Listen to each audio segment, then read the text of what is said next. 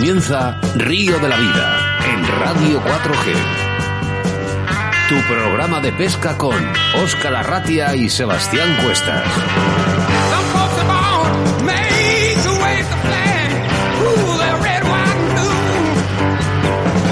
Bienvenidos, bienvenidas en un programa más de Río de la Vida aquí en Radio 4G. Encantados, como siempre, de estar un día más a través de las ondas de la radio en el único programa de pesca y naturaleza en directo y que puedes seguir en estos momentos a través de nuestro Facebook. Ahí nos estáis viendo, ¿eh?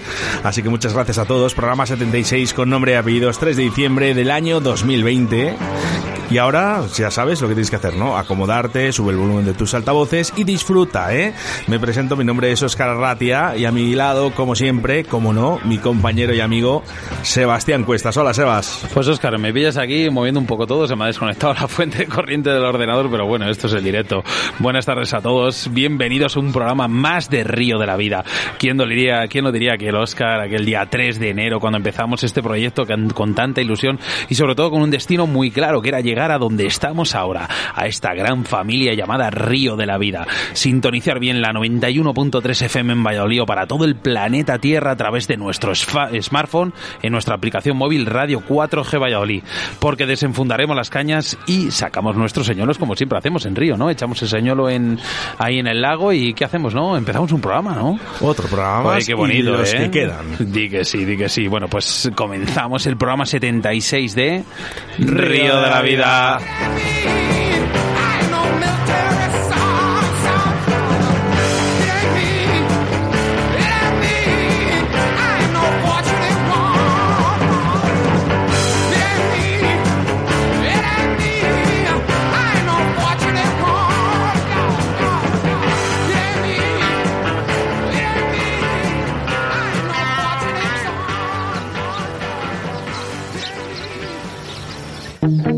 Draga Leralta Roots es una joven empresa bulense que sacó en 2018 al mercado una oferta de cañas de pescar de gama alta, fabricadas con materiales y tecnología de última generación, testadas por pescadores dentro y fuera de nuestro país, algunos de ellos pescadores de competición de alto nivel.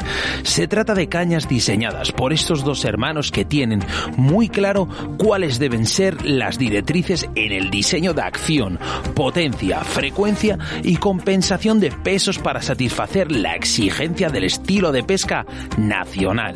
Todas ellas están fabricadas con blancs de grafito de alto módulo de primer nivel y competentes en la calidad. Draga permite al pescador adquirir una caña de alta calidad a un precio más que justo. Además ofrecen la posibilidad de comprarla con un alto nivel en acción de pesca y materiales, fabricados en grafito de alto módulo por encima de 40 toneladas, por un precio único de 180 euros, incluyendo además una segunda puntera de regalo, funda de tela y tubo de transporte. Puedes localizarles en el 920 340 745 o en el 616 57 26 39. Puedes localizarles en su tienda física en calle Iglesia 21 en el Barco de Ávila o en su Facebook Draga Leralta Roots.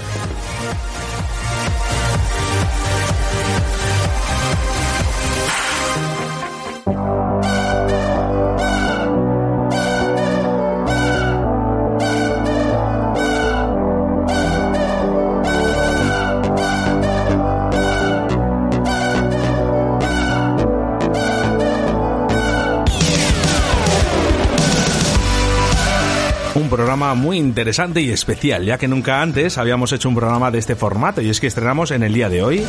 Pero lo primero, la sección de embalses y caudales con Sebastián Cuestas y que en el día de hoy nos hablará del embalse de Almoguera, en la provincia de Guadalajara. Seguidamente en el debate del día le damos un giro completo ya que estará con nosotros Daniel Saucedo para hablarnos de qué tipo de cebos debemos usar de día y qué tipos de cebos debemos usar o recomendables por la noche. Nuestra entrevista del día, uno de nuestros expertos pescadores y componente del staff Río de la Vida, Esteban García, en una entrevista donde Esteban García responderá a tus preguntas. Muchas gracias, Esteban. Preguntas de los oyentes que nos han llegado y nos han ido llegando durante toda la semana y que todavía estás a tiempo de poder realizar a través de nuestro WhatsApp en el 681072297. Repito, 681072297 y a través de nuestro Facebook. Y hacemos referencia a nuestro patrocinador del día de hoy, que es Cañas Draga Leralta. Sí, pues que por cierto, vamos a dar un. Hoy una, Ah, ya lo vas a decir. una Ya sorpresa. lo vas- no, no te lo aguantas, no te aguantas. No, no, vamos a esperar O al final del ya- programa, ya al escucha la final- gente, vamos a dar, vamos a dar.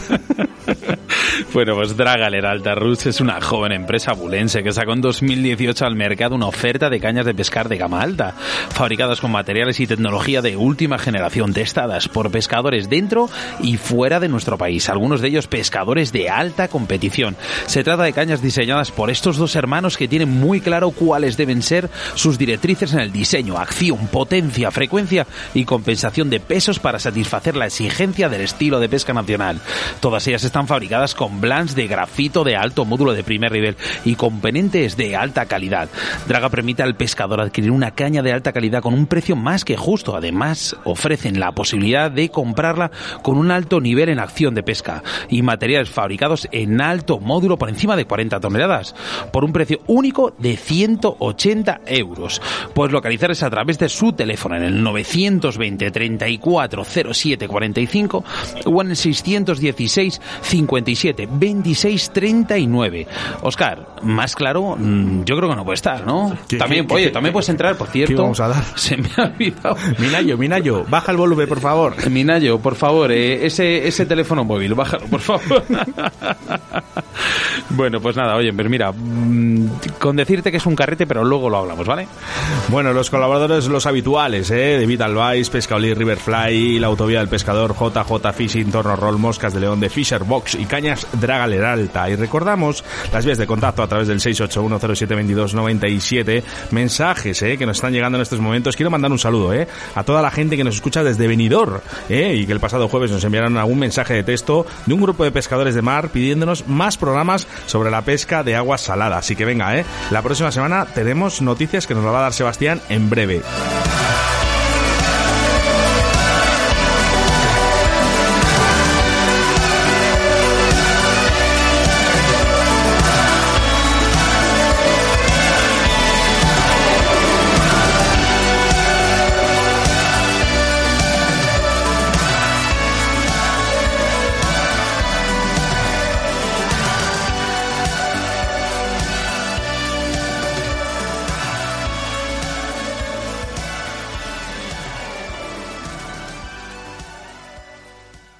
Escuchas Radio de la Vida con Óscar Arratia y Sebastián Cuestas. En Río de la Vida, la información de caudales y embalses con Sebastián Cuestas.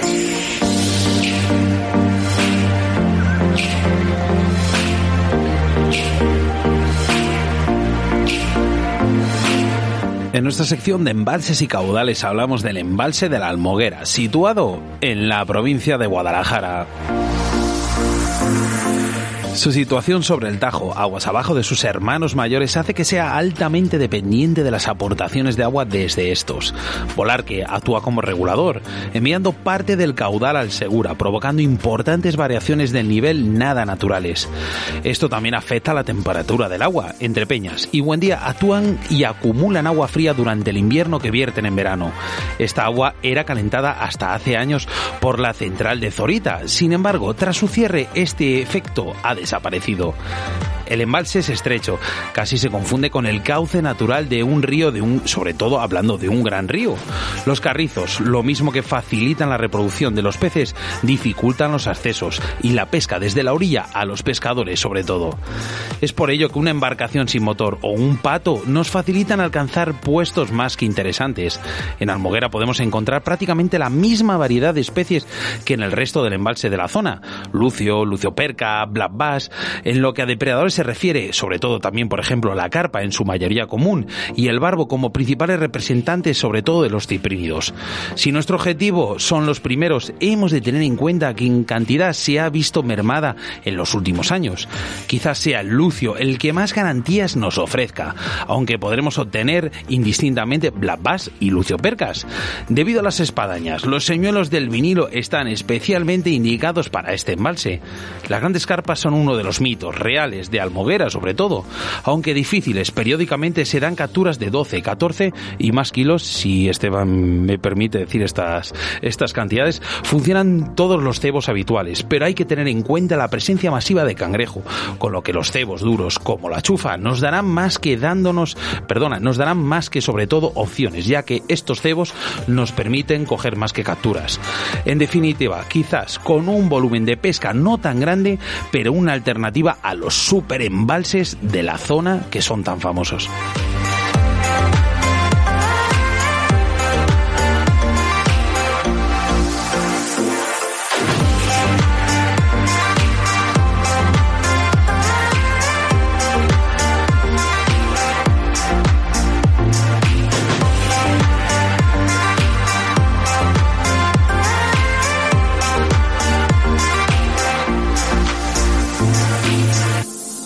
Río de la Vida, tu programa de pesca en Radio 4G.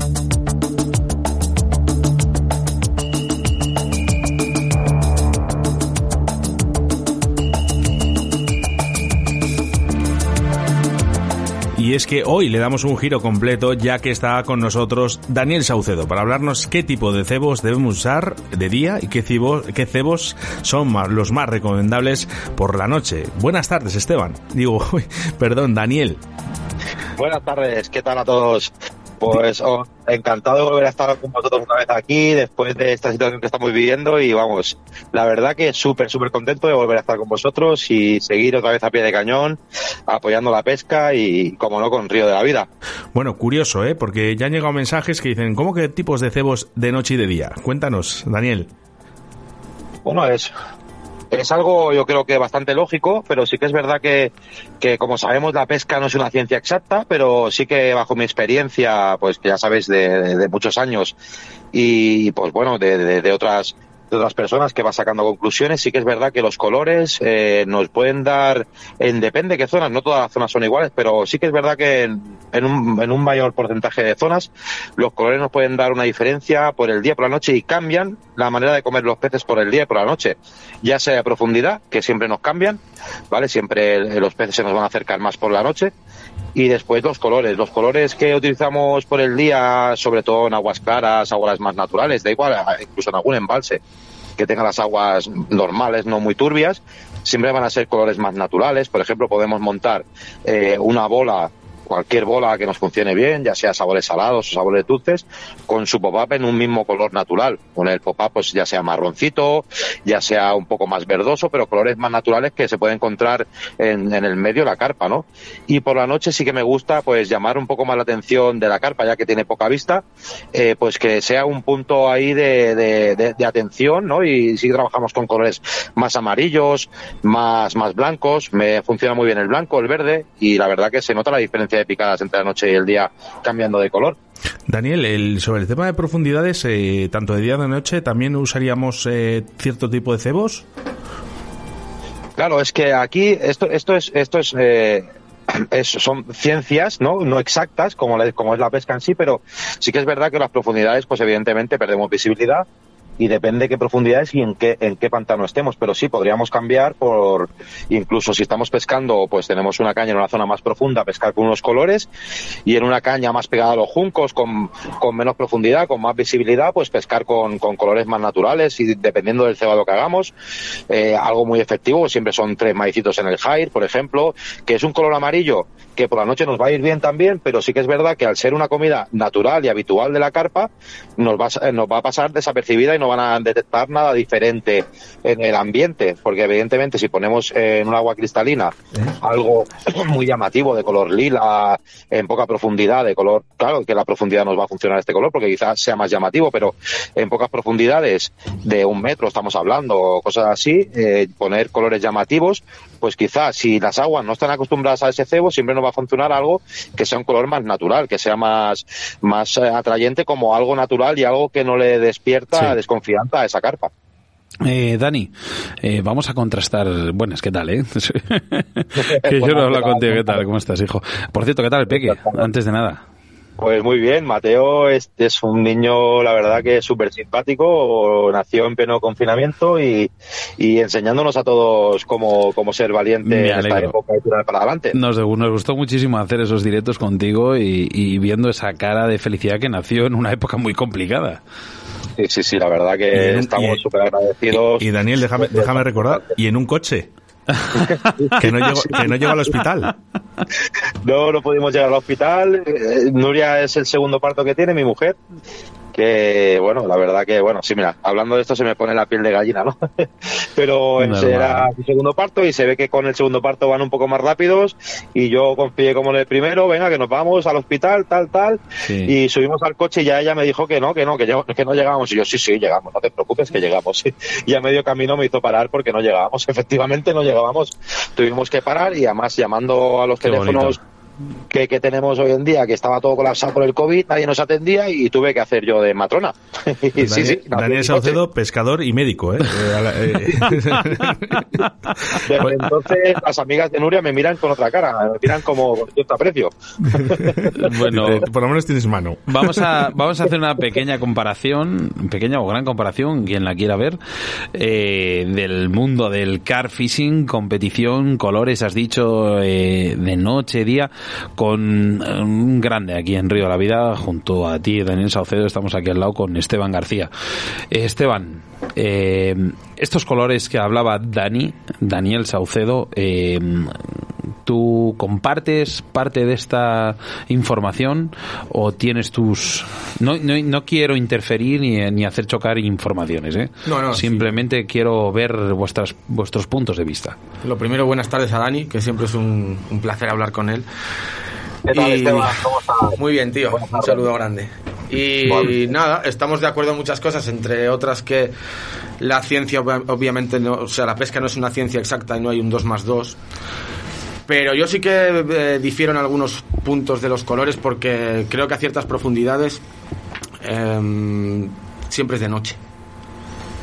Entonces, entiendo que a lo mejor eh, en aguas más claras sí que tiene una es mucho más determinante el tema de los colores, pero a lo mejor, y es lo que decía Dani también, que también lo ha dicho, que depende de, de cómo esté el agua y, de, de- lo clara o oscura que esté el agua, pues a, a ciertas profundidades yo creo que el tema de los, de los colores se, se torna complicado. No creo que, que lleguen a distinguir a ciertas profundidades, pero sí, en, en agua clara y por encima de, tres metros y medio, creo que sí los colores son bastante determinantes. Quiero hacer referencia eh, a una pregunta que nos hace aquí, ah, vamos a ver, le voy a buscar porque me ha gustado, Isaac Moreno, eh, no sé si nos puedes contestar, eh, Daniel, ¿colores también dependen del día nublado y soleado?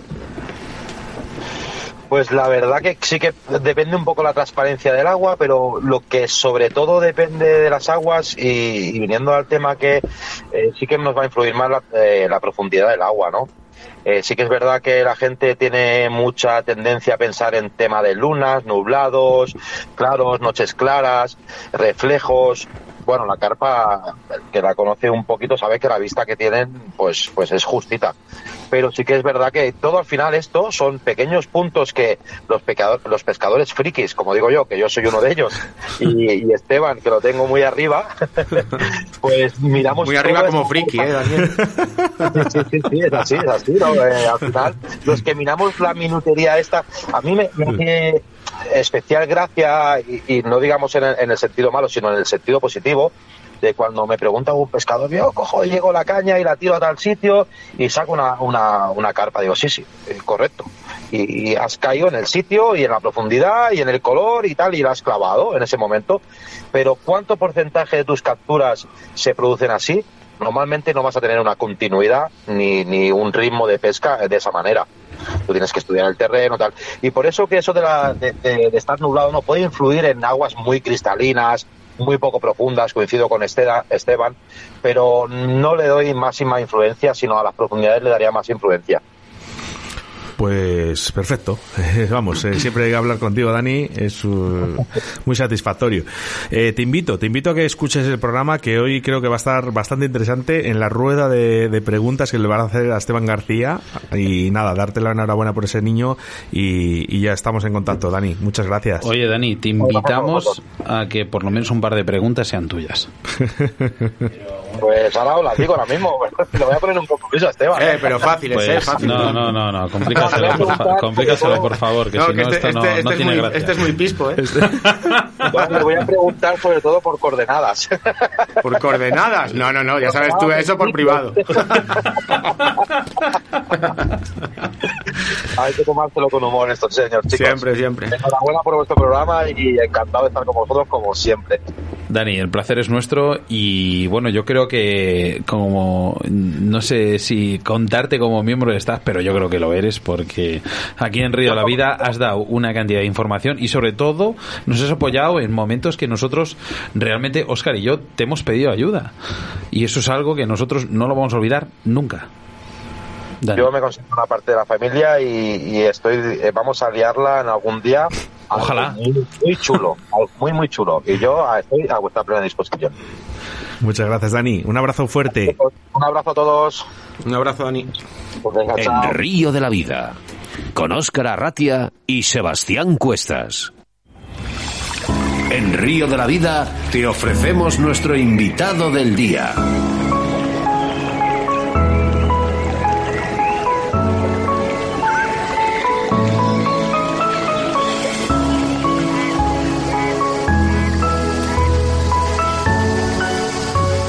No le hace falta presentación ninguna en el momento que decimos Esteban García. Es uno de nuestros pescadores más queridos por la audiencia y sobre todo por nosotros mismos. Eh, buenas tardes, Esteban. Muy buenas tardes. Otra vez, ¿cómo estáis? Otra vez. Otra vez. Eh, que me- ¿Sabes? Me gustó mucho eh, el último día que estuviste cuando dijiste lo de eh, lo de entrar en tu casa, ¿no? Eh, Sí, que sí. ya es una manera ya de que, que- que entras aquí y es realmente tu casa y nada, ya te sientas en tu sitio, ya sabes lo que tienes que hacer, no hace falta decirte nada.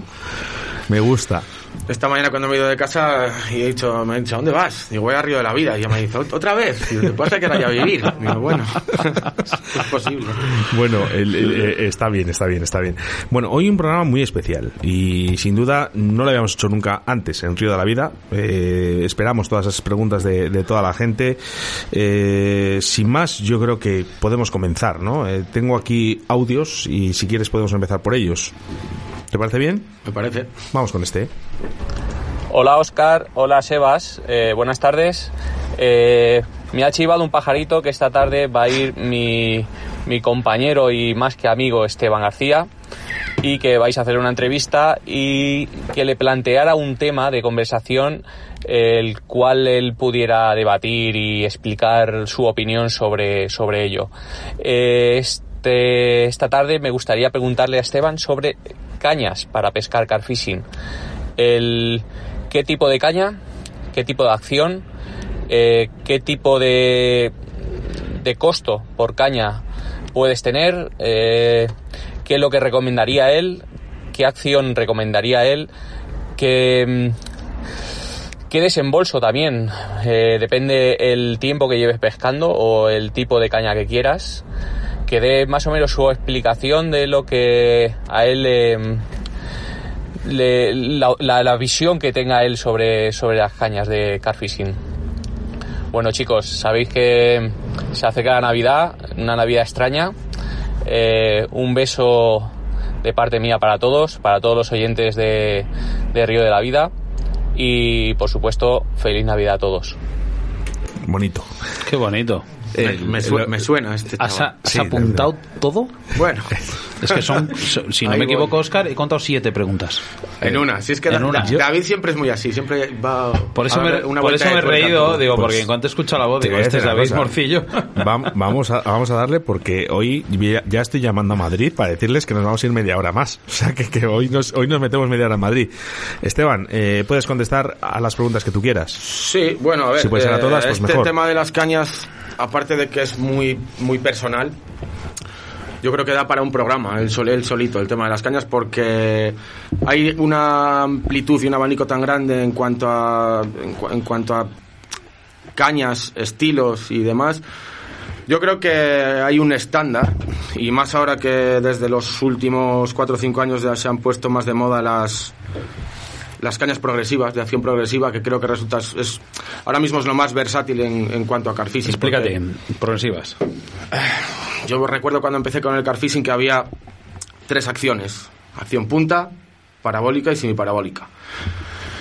Después de esas tres acciones, las marcas empezaron a buscar algo más versátil y decidieron meter en el mercado cañas progresivas. Las cañas progresivas, que me imagino que vosotros en el tema de la mosca trabajáis bastante con eso, no lo sé, digo solo que imagino, tienen una acción que va más desde el centro de la caña, más desde el espigot y va mucho más despacio en vez de ir solo desde, desde la acción punta como tal, desde la semiparabólica que va desde... Que trabajan de la mitad para arriba. Exacto. Va trabajando desde la mitad para arriba, desde el espigot y, no hacen como las semiparabólicas que eran medio, medio tramo delantero o las acción punta que eran las dos últimas anillas, digamos. Entonces, esta acción progresiva te permite trabajar con diferentes potencias, desde 3 libras hasta 3 libras y media, que es un estándar bastante común, aunque para mí 3 libras es muy poco. Hay, hay quien, quien, depende de dónde pesque, 3 libras resulta una caña muy divertida. Lo que pasa que las 3 libras eh, las tienes que adaptar a un entorno donde no tengas muchos obstáculos. Es lo que te decir, que se, queda un poco corta a veces. Se queda un poco corta porque date cuenta de que si tú estás pescando a 120 metros, que es el tope que yo pongo para pescar con monofilamento, y una caña parabólica eh, cede de punta medio metro, al final de la línea son 3 metros y medio, 4 metros, 4 metros y medio, dependiendo de la elasticidad del monofilamento. Entonces, si tú tienes obstáculos, en ese momento que, que tú pierdes ese control, es un pez perdido. Por eso eh, se han empezado a implementar en el car fishing, que yo creo que todas las marcas ahora están tirando de, de esa acción progresiva, porque tienes mucho más control con el pez en potencias más bajas. Y en potencias más altas que son las que necesitas a lo mejor para lanzar más lejos o lances más largos, tienes mucho más control sobre los lances porque el regreso de la punta al lanzar es mucho más dinámico, mucho más recto, no tiene variaciones laterales. Entonces, todas esas acciones progresivas, para mí hoy por hoy, son, son no solo el futuro, sino el presente. Y, si me tengo que quedar con una caña, yo desde luego me quedo con una caña de acción progresiva que luego, perdona que te, que te corte, Sebas. No, no, no, no. luego es lo que tú vas a tener que adaptar a tus necesidades de pesca, tanto en potencia como en longitud. Para mí, la, la caña estándar para un sitio normal, entre comillas, son 12 pies, 3 libras 25. ¿Podemos decir con la caña que pesca Esteban García? Mm, pues, pues mira, ahora mismo mis últimas sesiones están siendo con una 12 pies, 3 libras y media. Por una cuestión... ¿Marca? Eh, Sonic. Sonic, mira Minayo, es que está, eh, Minayo le tienes aquí, Oscar, le tienes con la libreta, como cuando el, el, que pide el menú, que le van diciendo lo que quiere, pues esto es lo mismo. Minayo empieza a apuntar todo. Es una, una pasada. que tiene preguntas, Minayo. Pero tú, vamos a ver, Minayo, una, Minayo, Minayo. Dime, dime. Vamos a ver, tú, tú eres amigo de Esteban ya. Sí. Entonces tú te se lo puedes preguntar luego, vamos a dejar los oyentes. ¿eh? no, le preguntó antes, le preguntaré después. Bueno, pues eso, ya está. Oscar, hablando de las cañas que estaba hablando Esteban, hay aquí un oyente, Isaac Moreno, que es la primera pregunta que sueltan, que pone que hay alguna página donde ver una, eh, donde ver o comprar las cañas, no unas, digamos, si tú por ejemplo entras en la caña de Sonic, ves solo con Sonic. Hmm. Si entras en la caña, por ejemplo, de Shimano, solo verás Shimano. ¿Alguna página genérica donde ver varios tipos de cañas? ¿Alguna página genérica? Bueno, yo creo que cualquier página de las tiendas online que hoy hay por hoy en España vas a encontrarte un montón de modelos de cañas. Si lo que buscas es algo genérico, eh, podría hablar de páginas del extranjero, pero es que prefiero que las miren en... Yo lo haría en las tiendas nacionales. Si cualquier tienda nacional tiene un amplio catálogo de cañas. Entonces, si quieres algo específico o buscas una marca más específica o tal, pues ya te vas a las páginas propias de las marcas. Pero si lo que quieres es buscar un poco de, de variedad, pues las páginas online de las tiendas. Muchas preguntas. Entonces, a ver, a ver cómo, lo, cómo, lo, cómo lo estipulamos, ¿vale? Eh, ¿Has contestado a David todo? Eh, sí. Vale. Creo, es que no me acuerdo de todas las preguntas, es que se habla mucho el tío. ¿eh? Bueno, eh, vamos, vamos con, mira, con preguntas de Juan Manuel Conti Agua, Aguayo, ¿vale? Que dice, pregunta, eh, ¿anzuelo con muerte, micromuerte o sin muerte? Micromuerte. Micromuerte porque eh, es tan segura como un anzuelo con muerte. Igual de seguro, si el montaje está bien hecho y, es- y- y está bien acabado, la micromuerte sujeta tanto como la muerte y es muchísimo menos dañina. Y lo óptimo sería sin muerte, claro, pero es que eh, hay ciertos entornos en los que si tienes que montarte en una barca para pelear un pez con un anzuelo sin muerte, cualquier mínima de extensión en la, en, en la línea es un pez perdido. Entonces, lo ideal es sin muerte. Lo más seguro para el pez y para el pescador a la hora de obtener resultados, micromuerte. Vale, hago referencia también al 681072297 que nos dice que si crees que en un futuro habrá anzuelos sin muerte que lleguen a los mi- la micromuerte, que sean parecidos, o sea, que, que al final usemos anzuelos sin muerte porque son mejores que esos.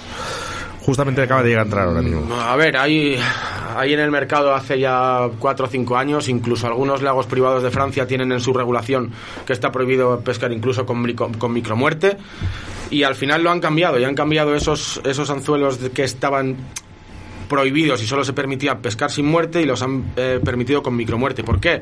Porque hay muchas eh, heridas indeseables en, las bocas de los peces a veces con los anzuelos sin muerte.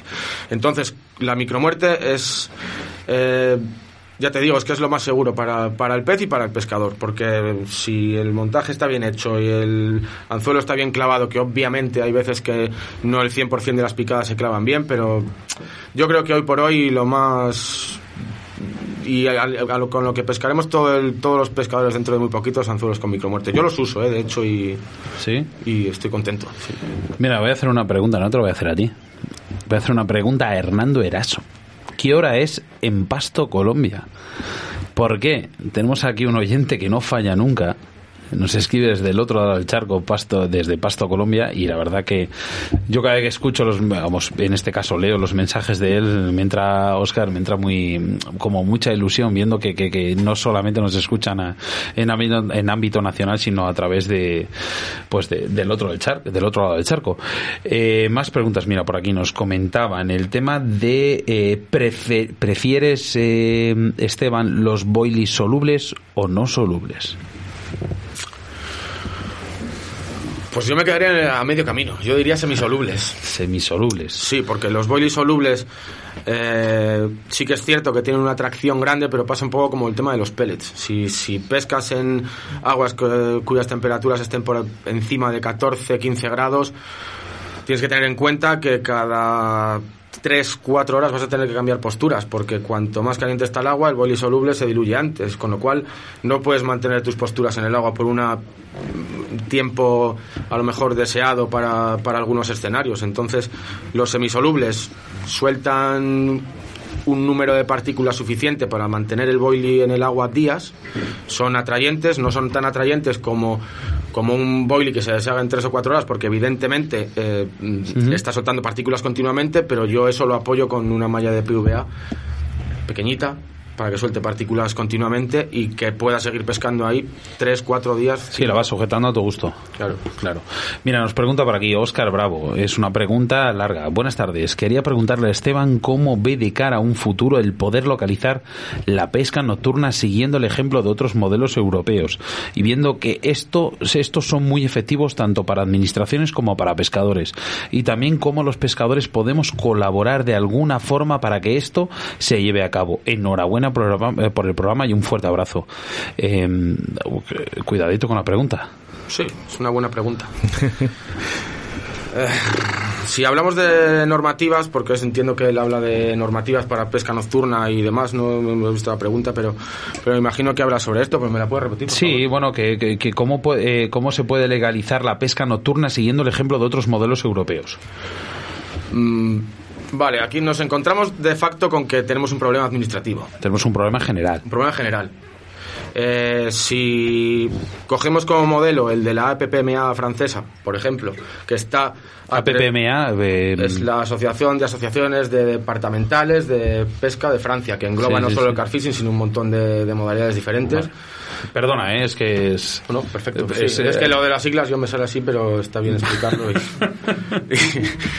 y, eh, si nos fijamos en este tipo de modelos, estamos a 300.000 años luz.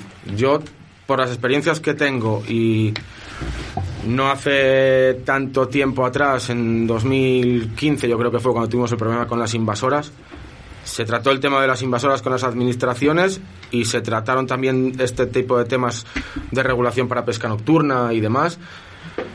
Y te encuentras con que es un choque frontal contra una pared que no tiene ninguna puerta.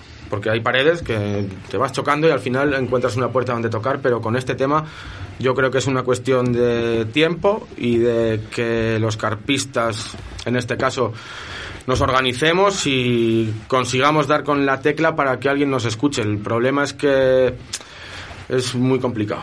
Nosotros tenemos unas masas de, de agua muy extensas, muchas, y, tenemos que, que hacerlo, creo que pro- primero por, por medio de programas pilotos a nivel provincial, luego a nivel autonómico, y si esto va teniendo éxito, implementarlo a nivel nacional, pero eso es, es difícil. ¿Cómo molaría, Esteban, lo de Francia, ¿no? Pescar ahí en charcas y en cualquier sitio ahí que, que te dejan, ¿eh? Claro, sí. mm, En Francia, eh, por Bueno, ejemplo, Inglaterra. ti- sí, pero In- Inglaterra eh, llegó a tener tanta presión de pesca una vez que tuvieron eh, este tema regu- regulado que tuvieron que acabar haciendo sindicatos.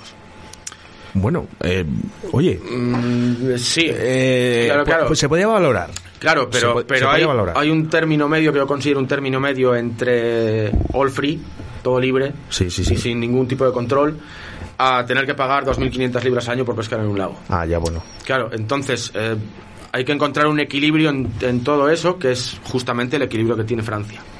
El modelo francés, para mí, hoy por hoy es el más eficiente y el más respetuoso con el medio y con los pescadores y con las leyes y con las administraciones, porque todo está en, una, en un compendium, hay una simbiosis muy chula y hacen cosas muy buenas de repoblaciones, de, de cuidados, de unas leyes, deberes y derechos que, que hoy por hoy parecen aquí casi un tema onírico, son un sueño aquí, porque Ya, es, es muy, es muy difícil. Está, está complicado. muy difícil. Bueno, quiero hacer referencia a otro de nuestros pescadores, el Tanero Fishing. ¿No- ¿Le conoces? Lo conozco. Bueno, no lo conozco Pero personalmente, pero sé quién es. Pero vamos, que, que le conoceremos ¿eh? cuando pase todo esto. ¿eh? Dice, hola a todos. Eh, por cierto, un saludo para Tanero, uno de los pescadores de nuestro staff. Hola a todos, tremenda masterclass. ¿Creéis que el carfishing tiene alguna eh, similitud con la pesca de la dorada? Lo pregunto porque a mí me dio muy buenos resultados leer sobre vuestras técnicas y utilizarlas en la dorada. Ojo, ¿eh? Esta pregunta, eh, otro programa más. Tengo que tener una conversación con este señor, porque yo no- nunca, nunca he pescado en una dorada, entonces Tanero eh, es- Tanero se, es un me, dios.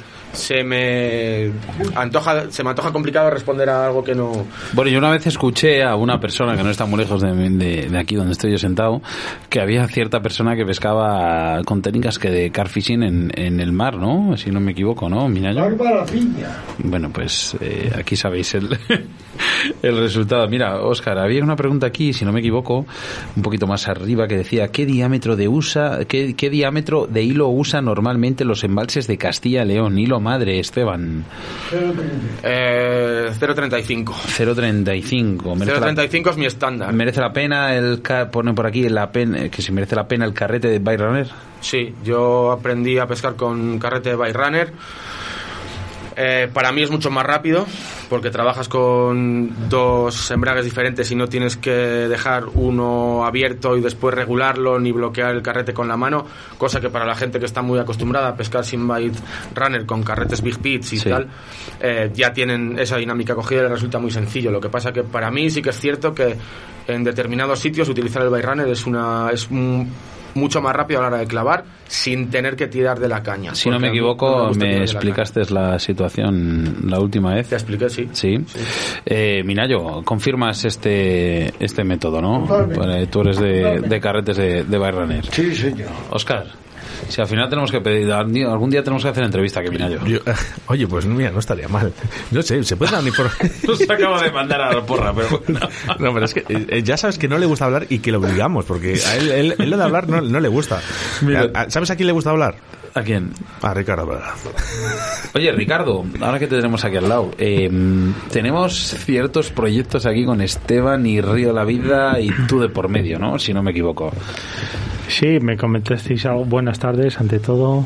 Pues sí, me comentasteis algo y bueno, estamos en ello. A ver si llegan las pruebas y nos lo prueba aquí Esteban y vamos para adelante a ver. Yo creo que yo creo que está. ¿Quién nos llama? ¿Quién nos llama por ahí? No sé, no sé, vibra vibra todo. Entre Minayo que dice que no es él, pero bueno, no sé. Bueno, cositas eh, cositas para el futuro que, que, se van a hacer desde Río de la Vida con Esteban García, en las que muy poco, de dentro de muy poquito vamos a dar algunas informaciones. Eh, seguimos un poquito con todas entre, eh, con todas estas preguntas que nos están llegando, Esteban. No nos va a dar tiempo a todas. Eh, si pedir un favor, cuando tengas tiempo, eh, vamos a intentar contestar a la gente de la mejor manera que, que podamos, ¿vale? Nos dice Antonio González Sánchez, en invierno mucho cebado o poco, y en, en el anzuelo y cebado salado o dulce. Muchas gracias. Eh, yo hago dos diferenciaciones con el. Perdona, cómo me gusta esta pregunta con el cebado dulce y tal. Tuvimos, acuérdate, perdona, Oscar, mm. no solo interrumpir en estas cosas. Me encantó, acuérdate en Car Madrid tuvimos una conversación larguísima con esto. Sí. Larguísima. Si te digo la verdad, no me acuerdo mucho de las conversaciones de Carmadrid. yo sí, yo sí. Entre Alberto Rubio, lo, como le gustó el turrón de Oscar, lo, eh, los cebos dulces y... No, Alberto Rubio no, perdona, eh, David. David. Ah, David con la... Con la David con Morcillo, con el turrón, turrón que trajiste pero tú. Os, tengo que hacer un pequeño matiz con esto porque cuando yo llegué ya no había turrón. Entonces me imagino que la conversación es que fue anterior estaba, a eso. Estaba malo, estaba se está, malo. Se está, se está derivando la pregunta. Bueno, continúa, por favor. Bueno, iba a decir que yo hago dos diferenciaciones en cuanto a cebado como tal, porque la palabra cebado es algo muy, muy general. Entonces, para mí, eh, hay dos partes en ese cebado. Hay cebado nutritivo y cebado atrayente. Y yo en, en invierno no utilizo algo que pueda saturar la, el metabolismo de los peces, puesto que, eh, como todos sabemos, las carpas son un pez exotérmico de sangre fría y a medida que la temperatura del agua va disminuyendo por debajo de 11 o 12 grados, el metabolismo se empieza a ralentizar un montón. Entonces, lo que antes necesitaban, vamos a imaginar, es un supuesto, 20 boilies para saturarse, ahora a lo mejor con dos se saturan. Entonces, yo lo que utilizo es algo muy atrayente y la única comida que yo utilizo es mi cebo de anzuelo. Entonces, intento eh, potenciar un, un, área que yo haya elegido previamente mediante sonda, Prodin o eh, el método que sea. Y lo que hago durante dos, tres, cuatro días es incentivar esa, esa zona o ese, ese spot con atractor, atractores, atrayentes en este caso, muy potentes y cuando quiero pescar sí que a lo mejor he hecho un poquito de cañamón o mapel o semillas que sean muy de entretener pero que no sean una comida que llene como tal y mi cebo de anzuelo que es lo que quiero realmente que se coman porque hay que tener en cuenta que en invierno en los sitios que yo pesco eh, puedes tener una picada porque va a llegar a lo mejor un pez que consigues que se mueva con el agua a 4 grados. Entonces no puedes hacer que ese pez se sature de cebo con un cebo que no es el que está en tu anzuelo, porque a lo mejor no llega a tu anzuelo. No sé quién, no sé quién ha soltado esta pregunta, Oscar, pero dice, sí, digo, algún día veremos a Oscar, digo a Oscar, a, en este caso aquí a nuestro pescador de carfishing con una carpa y la nieve alrededor. Uh, hostia, ojalá. Llevo muchos años intentándolo y no soy capaz. Me han dicho por ahí que este fin de semana nieva, así que cuanto me vaya de aquí me voy a pescar. Pero es algo realmente complicado porque hay que tener en cuenta que justo al hilo de lo que estábamos hablando antes, que cuando nieva eh, el agua se pone ya más fría de lo que está incluso en estas épocas y es porque previamente ha habido muchas heladas, entonces el agua se pone unas temperaturas que a los peces les cuesta moverse una barbaridad. Y en los sitios que en invierno puedes tienes más posibilidades de sacar peces, no nieva. Entonces, los sitios que puedes pillar ahora en esta época que nieven son un auténtico rompecabezas y un ejercicio de, de, paciencia. Pero mi pregunta es, si la nieve es digamos, tan delicada en caer, esas, esos cambios de presión, ese, ese digamos, esta, esa estabilidad de, de temperatura antes de nevar, ¿por qué las carpas las cuesta tanto salir? Es que Claro, es realmente es que, nos cambia hasta, hasta el hábito a, a los seres humanos. Date cuenta que normalmente las, los días antes de las primeras nevadas eh, hay heladas bastante potentes. Te hablo que yo esta mañana me he levantado en mi pueblo con menos 7 grados. Entonces, si a esto es, le montamos una helada mañana encima de esa otra helada y otras dos heladas eh, similares y el viernes, por ejemplo, cae una nevada, eh, si te metes con la sonda en el agua probablemente tengas una temperatura superficial de 2, 3, 4 grados. Hasta que llegues a la termoclina, porque estos días hay incidencia de sol. Entonces, cuando tú llegues a la termoclina, te vas a encontrar con que tienes 1 o 2 grados menos. Entonces, cuando tú llegues a, por debajo de esa termoclina, te vas a encontrar con que estás entre 1, uno y medio, 2, 2 grados y los peces están absolutamente parados. Es- probablemente les pongas el anzuelo en la boca y te hagan. eh, miren para otro lado. Entonces es complicado, es complicado sacar una, una carpa en entornos donde la nieve se mantiene en el tiempo. Es- es jodido. Y lo digo por experiencia porque lo he intentado muchas veces. ¿eh? Tengo ahí una espina clavada que algún día me quitaré, pero igual me tengo que ir a Austria. Bueno, oye, eh, no, tampoco te importa, ¿eh? No, no, no me importa. Ah, por eso, por eso. No me importa, pero. Eh, si vas a Minayo. Austria nos avisas, ¿eh? A nosotros. Sí, eh, a ver, Minayo no sé si es que, es que está con las redes sociales y le llega una pregunta y me está diciendo todo el tiempo, "Me- es- déjame, déjame. Eh, Venga, dale, suéltala, dispara, Minayo. Minayo. Vale, Esteban, si vas a un lago y está muy fría el agua, ¿qué clase de cebo usas? ¿Boilies o harinas? Boilies o harinas. En caso de que esté muy fría el agua. Pues va un poco en, en la dirección de la pregunta de antes también, porque Sí. eh, al final un boilie es una matilla, una, perdón, una masilla aglutinada. Si tú eh, machacas esos boilies y haces una, una harina base, que es como si el boilie estuviese antes de hacerse, eso resulta ser muy atrayente, atrayente igual que el mismo boilie. Puedes cebar con eso, añadiéndole dips y líquidos potenciadores de, los aromas.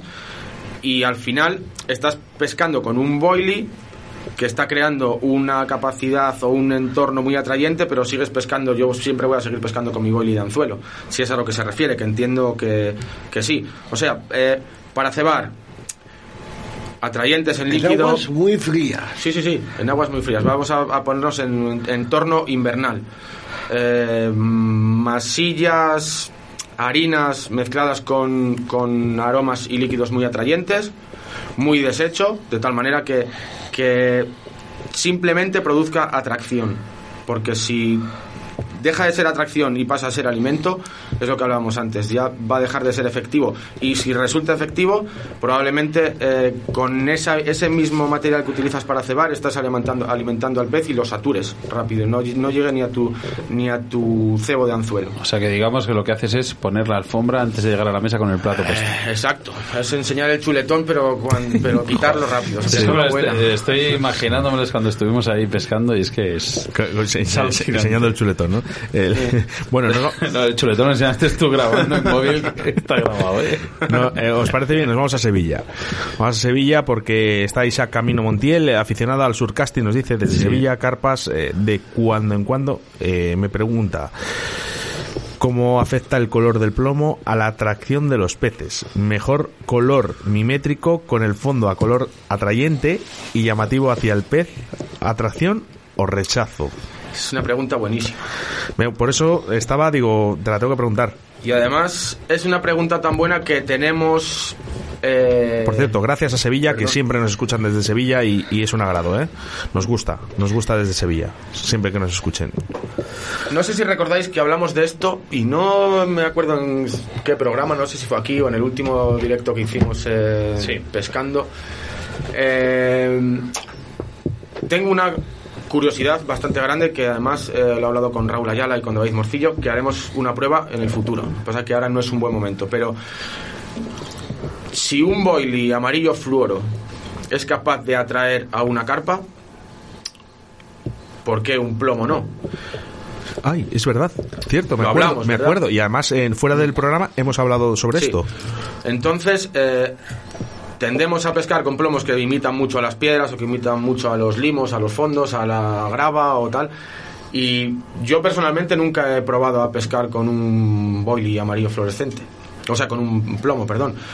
Eh, no creo que resulte tan importante el, color de los plomos. Y de hecho, eh, estoy seguro de que, de hecho, en surfcasting, que es lo que comenta él, en surfcasting se utilizan plomos muy luminosos, de unos colores muy llamativos y son súper atrayentes. Y yo creo que a nivel carfishing nadie nos atrevemos a probarlo, pero creo que también lo serían. Esto. es- Bueno, se me han- ¿Sabes lo que pasa? Que me han, me han venido muchas ideas a, a la cabeza. Eh, Minayo, ¿qué pasa? Cuéntanos. ¿Por qué no te atreverías a probarles? No, no, si, me, si lo voy a hacer, seguro. No, ¿eh? ha dicho que sí que lo va a Con hacer. la Sí, nieve, sí, lo vamos a hacer, lo que pasa que tenemos algo en mente. Tampoco quiero... Es que yo no sé probar el mar. Claro, pero es que en el mar, eh, tú si vas a un catálogo de plomos de surfcasting, te encuentras los colores más llamativos del mundo y, y tal. Entonces, Naranja, rojos. sí, rosas, eh, hay, hay colores... Tengo en casa unos cuantos, pero vamos, exagerado. Hay, hay colores muy llamativos y es lo que hablábamos antes con, con Daniel. Si tú eh, consigues atraer una carpa con un boilie amarillo floro o blanco floro o cosas así, ¿por qué un plomo de ese color no va a despertar la misma curiosidad? ¿Quieres despertar la curiosidad de Minayo? Le voy a hacer la pregunta que te han puesto aquí, se la voy a hacer a Minayo, a ver qué contesta. Minayo, en invierno, ¿mucho cebado o poco? Poco. Esteban, Pues poco, poco estoy de acuerdo. pues ya está. Muy poco, muy poco. Sí, sí, en la teoría Minayo es un crack. Este es, un- es una. Muy poco. eh, Es, una claro, También, también eh, sí que es cierto que depende. de- eh, no, a mí no me gusta ser nunca muy generalista y la pesca no es un 2 más 2. Pero sí que es cierto que en la mayoría de las ocasiones y de los patrones que se pueden sacar en la pesca invernal, las condiciones y las experiencias indican a que sea poco. Minayo, ¿puedes bajar un momento el hidroalcohol que tienes a la derecha, por favor? Sí, porque es Arriba, que- bájale. Ahí, Vale, ahí, gracias. perfecto, bájale abajo. Eh, a ver, una cosilla. Eh, el tema de. Hemos hablado que, mira, por ejemplo, aquí nos preguntaba Pau Miquel Roma, ¿vale? Nos comentaba, al igual que hemos hecho la pregunta de mucho cebado o poco cebado en invierno, nos preguntan que si en invierno las probabilidades de coger una carpa grande aumentan o, sin embargo, tendemos a la mini talla. Bueno, ya nos ha contestado aquí Minayo de fondo, pero queremos la, la opinión de Esteban García. Sí que es verdad que en, en verano la cantidad de comida aumenta. ¿No? Eh, sí, lo que pasa que es casi una cuestión estadística porque se supone, se supone que no siempre pasa, pero es la norma más general que los peces más pequeños en invierno ralentizan un montón su actividad y las carpas grandes siguen comiendo, con lo cual nos evitamos todos esos peces pequeños y nos resulta más fácil llegar directamente a los peces grandes. No tenemos que hacer como en verano, en épocas de más calor, que tenemos en algunos sitios concretamente, hay que cribar directamente y tirar un montón de picadas hasta que llegas a lo que buscas. ¿Por qué para mí la pesca invernal es tan bonita? Precisamente por esto. Porque te pones más a trabajar cara a cara con las tácticas contra o, para buscar los peces grandes. Eh, son épocas durísimas, pero vas un poco a cara de perro, si me permitís la expresión, con los peces grandes. Y en verano la pesca de la carpa resulta más sencilla, entre comillas, porque los peces son más voraces, comen más, tienen otros, tienen otros protocolos y otros patrones de alimentación. Entonces, a partir de finales de otoño, para mí, ¿eh? esto es una visión totalmente personal y una cosa que a mí desde hace muchos años me gusta mucho, pero no quiero decir que a todo el mundo sea igual. Para mí, desde finales de otoño hasta principios de primavera, es la época más bonita para practicar carfishing. Pero eh, depende de la latitud en la que lo hagas, hay que armarse de, valor y de muchos abrigos. Eh, eh, haces una parada, ¿verdad? Siempre, ¿verdad? En la temporada hay un mes que no pescas. O- casi dos. Casi dos, ¿verdad? Sí, verano. En verano. Sí. Bien, bien. Eh, vamos con más preguntas porque a mí se me han, pe- se me han perdido algunas, ¿eh? También te lo Mira, digo. desde aquí pero- te desea mucha gente la feliz Navidad, ¿eh? Entre ellos gente de Palencia, Pues, Burgos, León. Feliz, na- feliz Navidad a todos. bueno. Feliz y extraña Navidad a todos. Es extraña, sobre todo eso. Eh, ¿Qué puente de fluorocarbono usas en el río y en el embalse? Uno, un habitual, Sergio. Mm, Bueno, tengo que decir que los puentes de fluorocarbono se utilizan en ocasiones muy determinadas. Yo utilizo el 95% de mi pesca en sitios normales, entre comillas, donde no hay obstáculos especiales, utilizo tubo de tungsteno. Tubo de tungsteno. Tubo de tungsteno, que es un tubo hueco que está balanceado, contrapesado con tungsteno. Se mete la línea, el, el monofilamento por dentro del tubo y se, se hace un montaje normal. Lo que pasa es que yo pesco con un metro veinte o un, entre un metro y un metro veinte de tubo de tungsteno. Mira, nos comentaban, Oscar. Perdona, Minayo, ¿qué comentabas, hijo? Que yo le pongo, pero para lo que yo pongo es muy largo. Yo pongo 30 a 40 centímetros. 30-40 centímetros y él pone un metro 20. Sí.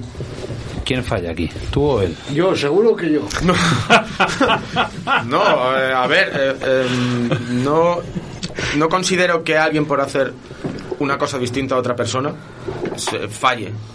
Yo, eh, para mí el carfishing son pruebas constantes. Y de todas las pruebas que hacen todos los compañeros y vas hablando con unos y con otros, a lo mejor eh, en un futuro, una media de todas esas pruebas, sacas una opción mejor. No quiere decir Sí. que porque él use 30 centímetros y yo un metro 20, mi, mi opción sea mejor. Pero sí que es cierto que yo consigo con ese metro 20 separar la salida de la línea desde el fondo mucho más de mi montaje, porque todo ese metro 20 de, tubo de tungsteno Sí. se adapta al fondo, baja la línea al fondo, entonces desde la vibración que va a producir mi línea madre o mi monofilamento hasta la donde está el montaje hay un metro. Con lo cual es mucho más difícil que los peces grandes que se mueven mucho más y desconfían mucho más por esas vibraciones, noten las vibraciones cuando se acerca al montaje. Es una cuestión simple de... También te digo, Minayo, que yo soy muy friki, tampoco me hagas mucho caso, ¿eh? No, Pero lo pero lo bonito- yo si lo hago así es porque alguien me ha hecho algo así. Mira, no no bueno. porque sea... No, no, si es, es perfecto, o sea, y, y ya te digo que... Yo 30 40 centímetros le meto esto. Lo- Hmm. bueno, lo que Mira. Minayo, que te voy a decir una cosa, que aquí nos ponen que te... Es que es muy bueno, es muy bueno. es que, mira, a ver si encuentro el mensaje El exactamente que el ponía... Víctor Palazón Mora dice, ole, hoy tenemos vídeo en directo, además pone ahí Eso, eso, aplausos y tal. eso. Saludos desde Murcia, ¿eh? Oye, por cierto, muchísima gente en Murcia que nos escucha, muchísimas gracias, ¿eh? Y dicen que a ver cuando Dice, el- Saludos desde Murcia. Minayo, eres un crack, tu entrevista para la próxima. Bueno, Ya sabes, Minayo. el, el- el- el tema del día, el tema del di- el tema del día nos lo va a coger Esteban, además rebuscado, y te vamos a hacer una entrevista muy seria. Oye, Yo- Oscar, yo te me ocupo de te las puedo pedir. Oscar, te puedo pedir un favor. Sí, claro. Ponnos una canción de fondo que vamos a poner la gente que nos escucha que has pedido las en este caso las situaciones y las vas diciendo. Venga, pues vamos con ello.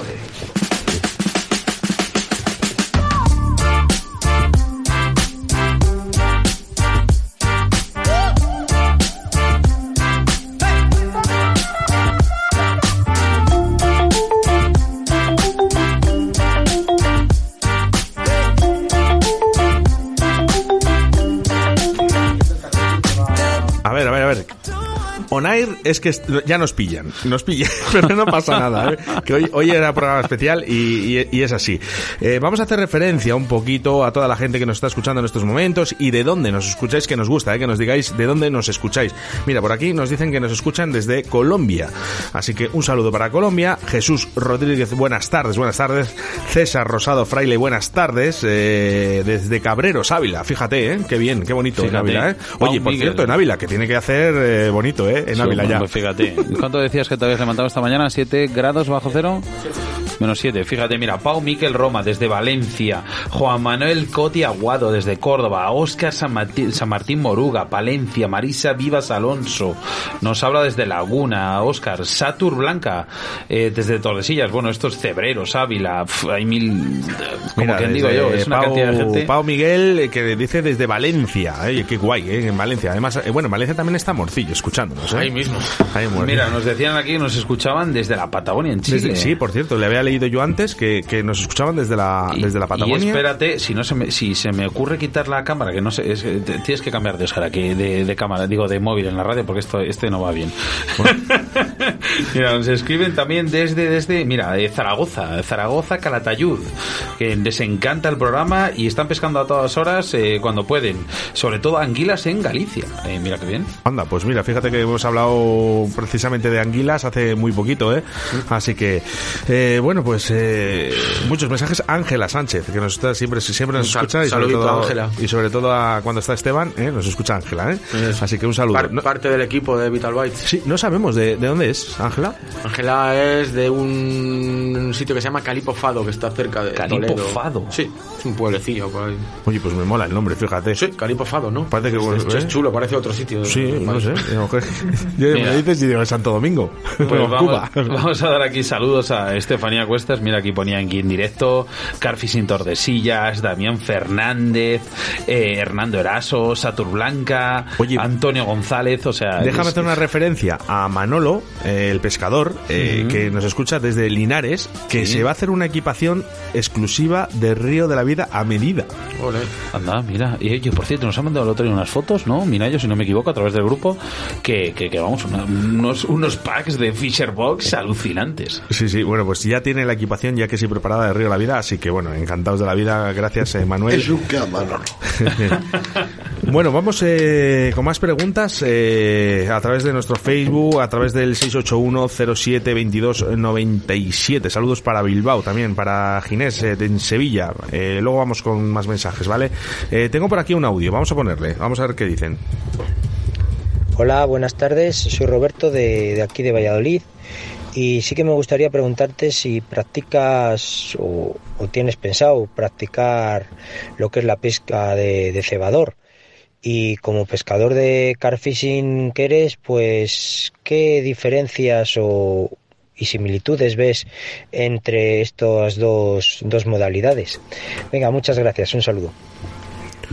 Bueno, pues eh, diferencias, Esteban, Bueno, que veas. pa- primero, no es una pesca que haya, el feeder no es una pesca que haya efectuado mucho, alguna vez suelta por ahí. Es una pesca bonita. Lo que pasa que yo estoy muy metido con este rollo, ya es que no me da la vida para más. Pero sí que es cierto que veo una veo una diferencia muy grande, que es las alarmas, sobre todo. Yo eso de tener que estar mirando para la puntita todo el rato me, es- me, me cuesta. No te... Sí, tengo un poco de síndrome de, de, de- de- de atención. Tienes el síndrome de la puntita. Sí, y, y no, no, sí que es cierto que eso, eh, y ya bromas aparte, a mí el feeder me parece una pesca muy bonita, sí que tiene muchas similitudes en cuanto a atracción y sobre todo yo creo que en la pesca de competición, que es en lo que más similitudes tiene, en el conseguir meter, meter la mayor cantidad de peces posibles en tu, en tu pesquil, que es una de las técnicas que se utiliza en, en competición, obviamente. Después eh, hay muchas diferencias porque partiendo de los equipos, que son equipos mucho más ligeros, yo, eh, por ejemplo, eh, una de las marcas con las que yo trabajo de, de- cañas tiene una sección que es únicamente de feeder. Entonces hay, sí que hay mucha diferencia en equipación, en en trabajo de los peces, porque estamos hablando de, líneas más finas y también en teoría vas buscando otro tipo de peces, entonces hay cosas parecidas en cuanto a técnicas de meter peces en, tu, en tus zonas, pero después en lo que es de aguas para afuera sí que es cierto que las diferencias son bastante grandes en equipos y, y aparte que bueno, la gente del feeder, entre otras cosas, se va a dormir a casa. ¿Has probado pescar al feeder? ¿Que sí he probado? Sí, ¿te gusta? ¿O pruebas habitual? ¿Por qué? No, digo, digo, digo. Que si que algún día digas, He bueno, probado alguna vez, sí. He probado más. alguna vez. La última vez estuve con Raúl Ayala pescando al fiel, que sí que a él sí que le mola más y tal. Oye, un saludo para Raúl. Bueno, bueno, un saludete. ¿Hacemos una llamada en directo? Saludete pa'l Así lo cogemos, Oscar. Sí. Joder, de verdad, por favor. Bueno, a ver, en lo que Oscar llama Raúl, te voy a hacer una pregunta como radioaficionado que soy. El tema de mm, en en este en este mundo tan complicado del car fishing, eh, estábamos hablando del frío y del calor. En este estamos hablando ahora de épocas eh, muy frías, de, de invierno y demás. Eh, Es que tenemos a Raúl. ¿Qué tipo de montaje utilizarías más en estas épocas tan frías? Por ejemplo, mañana, si fueras a pescar un sitio que hace muy frío, multirig, silicon rig, segundo, eh, eh, este, este- esta cantidad de, de- montajes que, que nos explicaste programas atrás. Yo ahora en invierno básicamente... High y- rig, German rig. Es que siempre me... Que sepas que me siempre- re- repi- repito mucho este tema de los montajes de los que yo uso concretamente y ahora en invierno tengo tres que es multirig, German rig y blow bar rig que, son los que uso. Es que son prácticamente los que utilizo todo el año porque si hay dos cosas básicas para mí en, en- en el car fishing son la efectividad y la regularidad. Y sin lo primero, lo segundo es complicado. Entonces, por eso yo cuando encuentro unos montajes que realmente me van bien, los exprimo hasta que encuentre algo mejor. No quiere decir que por el camino no pruebe otras cosas, pero, pero sí que en los últimos cuatro o cinco años mis tres montajes fetiches son esos y... ¿Y cuál, y cuál crees estoy. que sería el montaje preferido de Raúl López Ayala? Sí, lo sé. A ver, dímelo tú, Raúl. Raúl. Eh, el Blow Barrig. Pues... Hola, Esteban. Hola. Hostia, Soy tu amigo. es mi, es mi amigo Tu Raúl. amigo, tu amigo, ha dicho. Eso, eso Te, dice. no te- sé. te sigo por todos los medios en los que... Me, no, me, me lleva siguiendo años. Lo sabes, ¿no? Yo si va a Te- te- pescar te- Raúl no voy. Bueno, eh, es que siempre, está- siempre estamos igual, pero yo eh, realmente... Y, Es un amor. que no sirva de precedente lo que voy a decir. Graba. Yo, yo a, a Raúl lo tengo como una referencia desde hace muchos años y, y- y a- Oh. y hemos acabado hemos acabado siendo sorprendentemente muy amigos, que no sé cuánto va a durar porque, porque andamos ahí, Bueno, pero... De momento, de momento es una, una relación amor-odio de te daría un abrazo o te mataría, ¿sabes? Sí. Entonces no... Un puñetazo, ahí, ahí. un abrazo. Nah, estamos ahí. A veces, a veces no ahí. se sabe, ¿sabes? Muy bien, pero vamos, eh, de momento lo llamo muy bien. Que- Raúl, ahora que tenemos aquí, te tenemos aquí en directo, ¿qué preguntas le, le dirías ahora a Esteban ahí? Le tenemos, le tenemos arrinconado. Cuenta alguna pregunta, alguna cosa que tengas ahí para ponerle entre las cuerdas, ya que de momento nadie lo ha conseguido hoy. Vale, tengo una pregunta muy buena. Es, necesario, es necesario esto. Sí, sí, Queda sí, grabado, no, eh, Raúl, queda grabado, necesario. Eh, Esteban, ¿cuándo crees que podremos hacer una sesión juntos, tío? que es buena. No, pues os aseguro que es la pregunta más difícil de responder que Lo sé. porque llevamos llevamos intentándolo desde la última vez que estuvimos con vosotros, que fue de esa manera, pero después hemos estado eh, intentando hacer una sesión em, guapa que nos gusta el otoño bastante y nos gusta el frío en noviembre y no hay manera con este rollo del COVID. Bueno, pe- pescamos a posteriori una semana en Francia juntos, ¿sabes? Pero... Bueno, juntos, juntos. Bueno, sí, eh, más o menos. Juntos, pero no Sí, revueltos, sí, estamos- es verdad, es verdad, no me acordaba. Estuvimos en, estuvimos Claro, en Francia. Estuvimos en Rainbow entonces- en octubre y desde entonces llevamos ahí. No hay, Claro, no hay teníamos una sesión proyectada ahora a finales de noviembre y se nos ha ido al garete, ¿sabes? Porque claro, está el tema ahora mismo, primero como para salir cada uno de su comunidad y, segundo, está más bien para estar en casa recogidito. ¿sabes? Sí, sí, estoy de acuerdo, pero tú sabes que no va a ser dentro de mucho tiempo. Espero que sea que se pase ya todo este rollo cuanto antes, ¿sabes? Y nos levanten un poco la mano, con cuidado siempre, cada uno, evidentemente sabiendo todo lo que nos jugamos. Y bueno, yo creo que las cosas con precaución y tal, pues bueno, se pueden. Pero, pero ya digo, sí que es cierto que nos tienen un poco cohibidos a cada uno dentro de su comunidad. Y bueno, pues cada uno tiene las posibilidades de pesca que tiene cada uno que se ofrece dentro de su radio de acción. Y hombre, yo sinceramente las tengo bastante limitadas. Pero bueno, que yo, yo te, te- yo te tengo un par de huequecillos ahí preparados. no te Por aquí, por aquí. Lo sé, espero, espero, espero que ya digo, no veo llegar ese día. ¿sabes? Tengo, el otro día lo hablábamos además, digo, es que ya no es una cuestión ya incluso de por sacar peces, digo, es más, me atrevería a llegar allí, echar las cañas y no poner ni bajos de línea, solo con los plomos, ¿sabes? Y con tener las cañas puestas.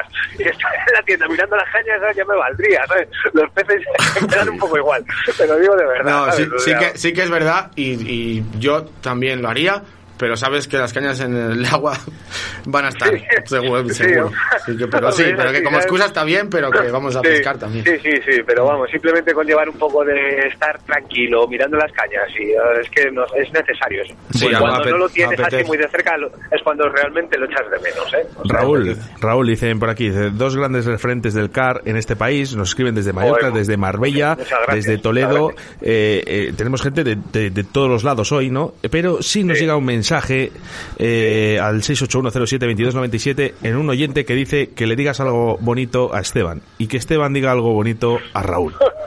Es que, Oye, ya se queda- es que- Nos estáis poniendo en una tesitura complicada. Una tesitura que no me gusta un pelo. A ver si no nos lo decimos nunca en persona, nos lo tenemos que decir en Minayo se está partiendo la caja. claro. Es que sois como muy cabrones. No, no, no. eh, a ver, nosotros eh, ya sabes que siempre nuestros oyentes son fieles y luego nosotros eh, siempre apostamos por ellos y son la parte indispensable de este programa. Si la gente quiere que digas algo bonito a, a Esteban García, pues Vale, eh, mira, le puedo decir algo así bonito, muy a mi pesar. Pero Y muy a- muy para mi disfrute. Grabar, por favor, grabar pesar, pero sí, sí, está- sí está- que es curioso, eh, sé que es curioso que también haciendo un poco mención y que viene a colación de lo que ha dicho Esteban antes, que las vueltas que da un poco la vida, pero que sí que es cierto que a veces eh, eh, por la vida de cada uno pasa muchísima gente, ¿sabes? Vienen y van, la gente viene y va, ¿sabes? Interactúas con muchísima gente, pero hay veces que encuentras gente con la que tienes un feeling que no lo tienes con otras personas, ¿sabes? Y eh, eso al final, eh, como digo yo, la compañía final hace cariño, ¿sabes? ¿Entiendes? Con todas nuestras cosas, de odiarnos también y de, dar, de tener muchas veces ganas de darnos un puñetazo en la cara, pero luego al final, al fin y al cabo, ¿sabes? Siempre lo llevo ahí un poco en, mi, co- en el fondo de mi corazón. Dices que da dice que da, dices que da vueltas la vida. Vueltas, no sé si dará, pero al final todos acabamos en el mismo punto. Y el río de la vida acaba con vosotros dos, que por cierto, acabamos la última vez encontramos un sitio muy bonito, muy, muy, muy bonito. Y yo guardaré ese recuerdo por mu- muchísimo tiempo sentados al atardecer, viendo lo que vimos y disfrutando de vosotros, no de la pesca, de vosotros. Lo bueno que tenía todo eso es que no será la última, eso seguro. No, seguro que no.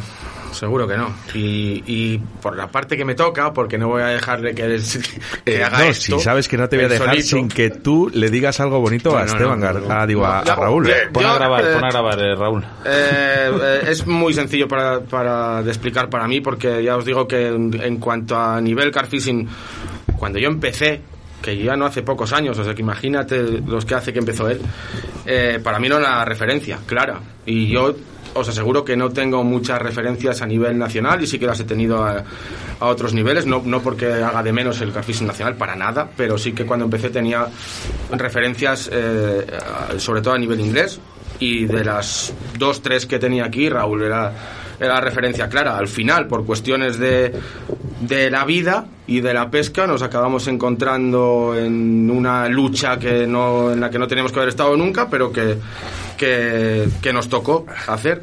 Y ahora mismo es parte de mi familia. Eh, de hecho, mi padre y mi madre lo quieren más que yo. Eso es cierto.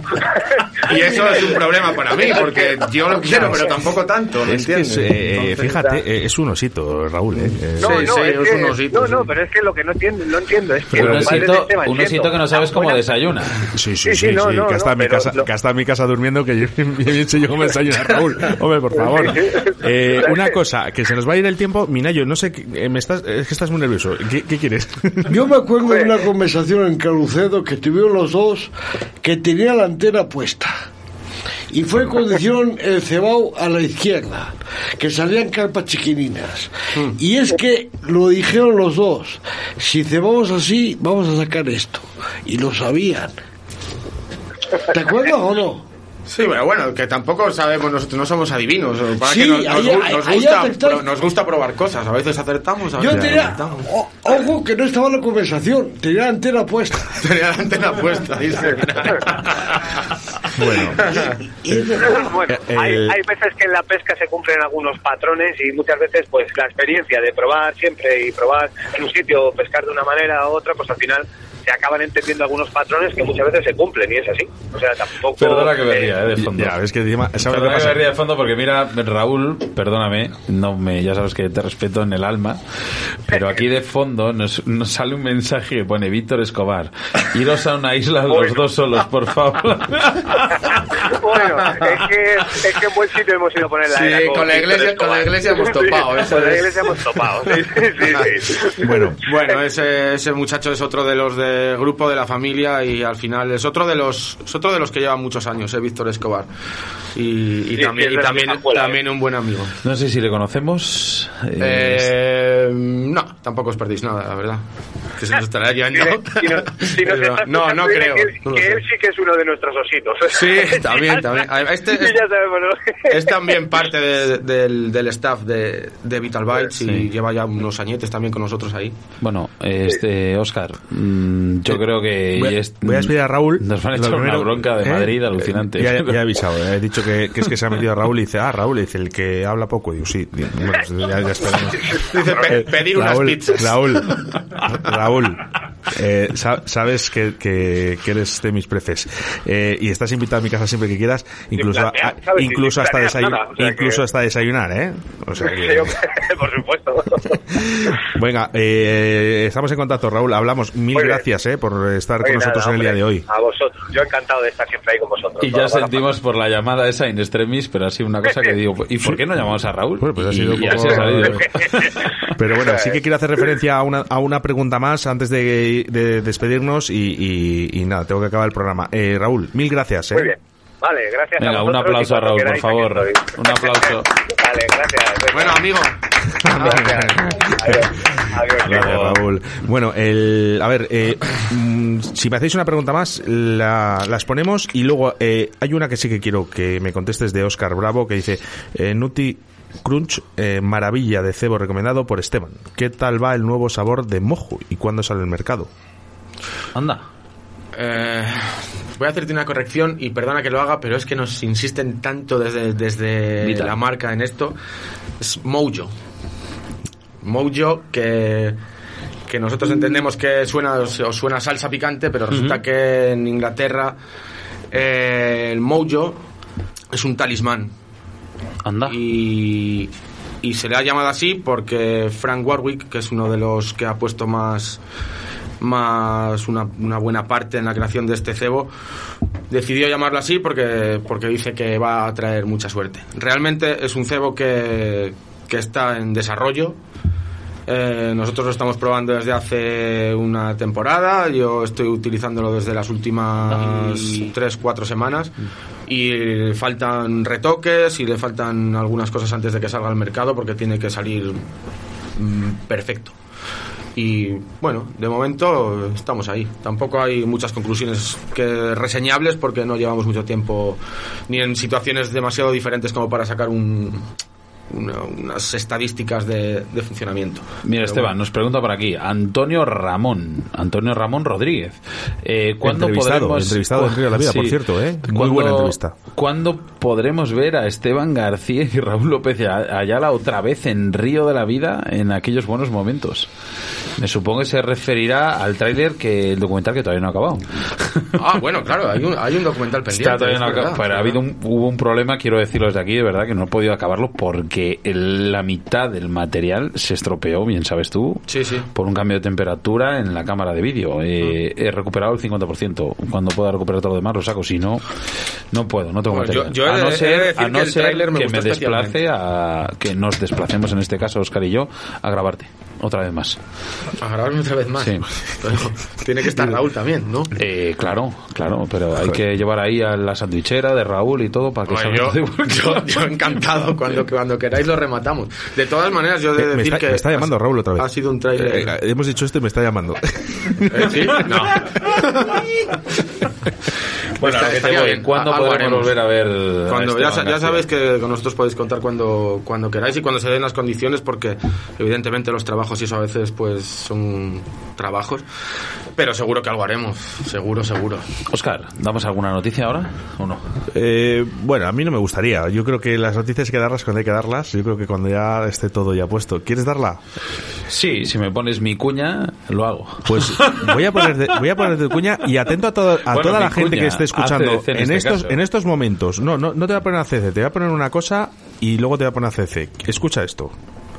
Draga Leralta Roots es una joven empresa bulense que sacó en 2018 al mercado una oferta de cañas de pescar de gama alta, fabricadas con materiales y tecnología de última generación, testadas por pescadores dentro y fuera de nuestro país, algunos de ellos pescadores de competición de alto nivel. Se trata de cañas diseñadas por estos dos hermanos que tienen muy claro cuáles deben ser las directrices en el diseño de acción, potencia, frecuencia y compensación de pesos para satisfacer la exigencia del estilo de pesca nacional.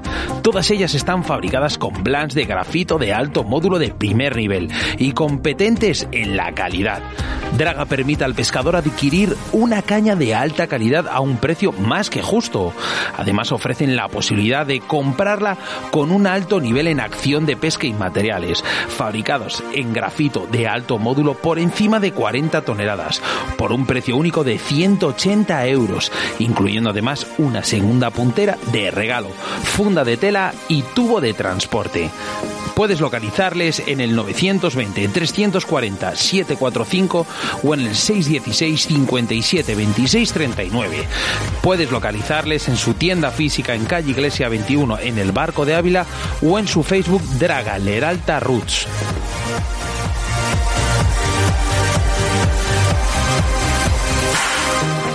Escuchas Radio de la Vida con Óscar Arratia y Sebastián Cuestas.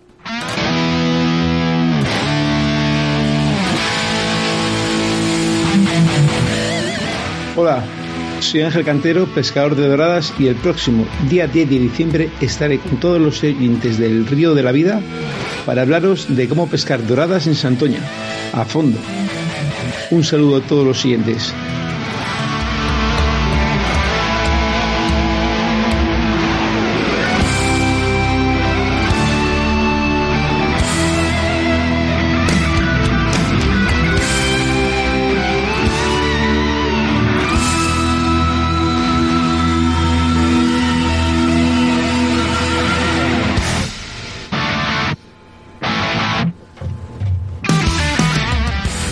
Río de la Vida seguimos trabajando nada más acabar nuestros programas, preparando y entrevistando nuevos invitados todas las semanas.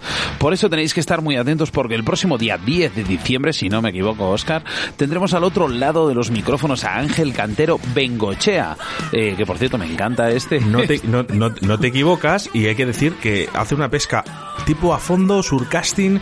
Bueno, nos va a raro. explicar algo ahí diferente para la pesca Sí, de la dorada que creo que además nos va a venir muy bien a toda esa gente que vamos por esa zona. Pues sí, vamos a hablar más concretamente de la localidad de Santoña, una auténtica maravilla en esta modalidad porque allí creo que en esa situación no hemos hablado nada de este, de, digamos, de esta modalidad y este y este pez en este concre- pues- eh, concretamente.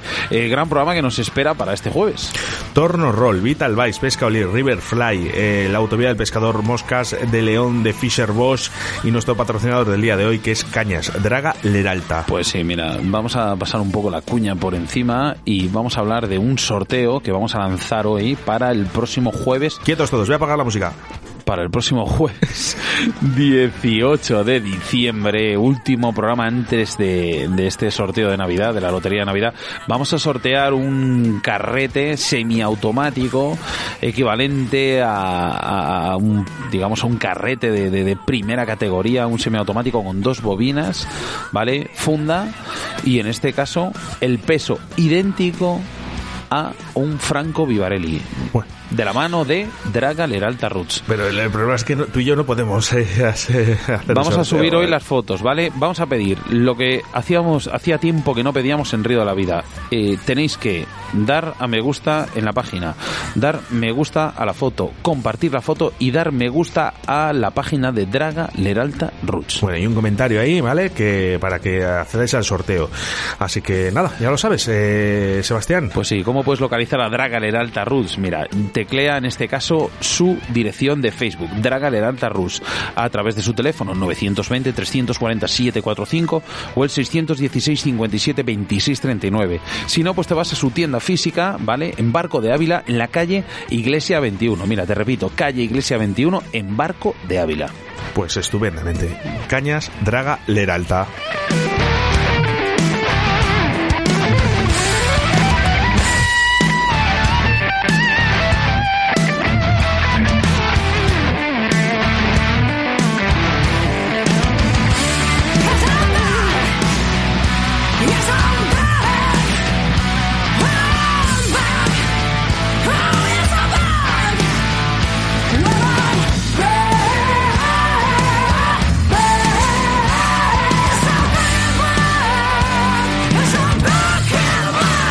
De la Vida, tu programa de pesca en Radio 4G. Vital Bites es una empresa de cebo afincada en España. Sus creadores y gerentes, Nicky Hedin y Marlene Jessen, apostaron por nuestro país dado el potencial piscícola y en concreto el número creciente de carpistas que atesora España. Una empresa innovadora en cuanto a recetas, uniendo lo clásico con lo innovador, pero sobre todo manteniendo un alto estándar de calidad en el producto final que llega al pescador y siendo este producto final de una alta digestibilidad y atracción para el pez. Vital Bites presenta una completa gama de boilies, engodos, dips y food dips, concebidos y creados con las harinas e ingredientes de mayor calidad del mercado. Polígono Industrial La Alberca, Avenida Villajoyosa 151, local 6. La Nucia, Alicante, o llamándoles al 656 95 92 77.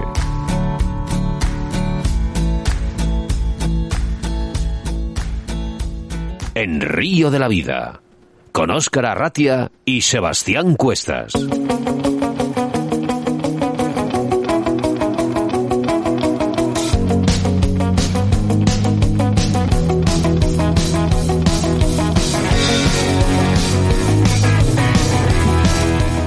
Fanny, Fanny, ¿qué, qué tal? ¿Qué tal, Estefanía? ¿Yo? Sí, ¿qué, qué tal? Ah, pues bien, aquí estaba de florero, encima de una silla. Gracias, hombre. Que muy bien, muy bien. Bueno, voy Da a abrir... eh, oye, ¿qué tal? ¿Qué, qué tal, Fanny? ¿Que es la primera vez que habías Río de la Vida en directo? ¿Qué te ha gustado? Eh, pues sí, la verdad que a mí me gusta. Sí, Bueno. siempre me gustáis. Gracias. en directo desde la radio trabajando, como han dicho gente aquí en el Sí, ha estado en vídeo, en directo. Animado, animado. Sí. Bueno, no da tiempo para más en un programa especial de Río de la Vida en el que hemos dado un giro completo con el debate de Daniel Saucedo y los cebos que debemos usar en distintas ocasiones del día y seguidamente nuestro pescador de car fishing Esteban García en una rueda de preguntas en el que ha explicado perfectamente todas las dudas de nuestros oyentes. ¿eh? Gracias, Esteban. Gracias, mil gracias. Mil gracias a vosotros por acogerme en vuestra casa otra vez, que ya siento como mía, casi. Y Eh, nada, eh, casi. sé que se ha quedado alguna pregunta por ahí sin contestar. Prometo contestarlas por privado y si alguien tiene cualquier cosa o lo que sea, pues ya sabe que mi Facebook está disponible para lo que sea. Bueno, eh, todas las posibilidades para que escuches este mismo programa eh, en en un ratito en todas las aplicaciones de podcast posibles para que escuches Río de la Vida siempre que tú quieras. Ahora ya solo, tienes que hacer una cosa, esperar 168 horas más o 10.080 minutos para volvernos a reencontrar a través de las ondas de la radio. Sebastián. ¿Sabes lo que pasa, Oscar? ¿Sabes lo que pasa, Esteban? Que cada día que pasa me gusta más Río de la Vida. El buen rollo, los consejos que nos dan nuestros entrevistados, la gente que conocemos, sobre todo que hablamos de lo que más nos gusta, que es la pesca y la naturaleza. Tenemos la suerte de contar con los mejores ayudantes de Río de la Vida, que sois vosotros, nuestros entrevistados, nuestros queridos oyentes. Y como siempre digo, el buen rollo. Y la pesca es mi forma de vida y me supongo que también será la tuya. Sí, lo es, lo es. Y yo siempre digo lo mismo, ¿qué falta hacíais en el panorama nacional de pesca y qué falta hacía esto? Y qué bien nos viene a todos. Y que bien nos viene a nuestros oídos que nos digas eso. Bueno, pues que dure muchos años más y yo os prometo que voy a hacer todo lo posible para que esto se haga realidad. Señor Minayo. Buenas tardes. Muchas gracias. Señor Estefanía, señorita, gracias. Señor Ricardo, muchas gracias. Gracias a vosotros. Esteban García, de corazón, mil gracias. Mil gracias a vosotros y nada, nos vemos en la próxima. Saludos de quien te habla, Óscar Arratia, acompañado del doctor Minayo, Estefanía, Ricardo Vergaz, Esteban García y, como no, como siempre, mi compañero y amigo, Sebastián Cuestas. Hasta luego amigos, nos vemos en el río.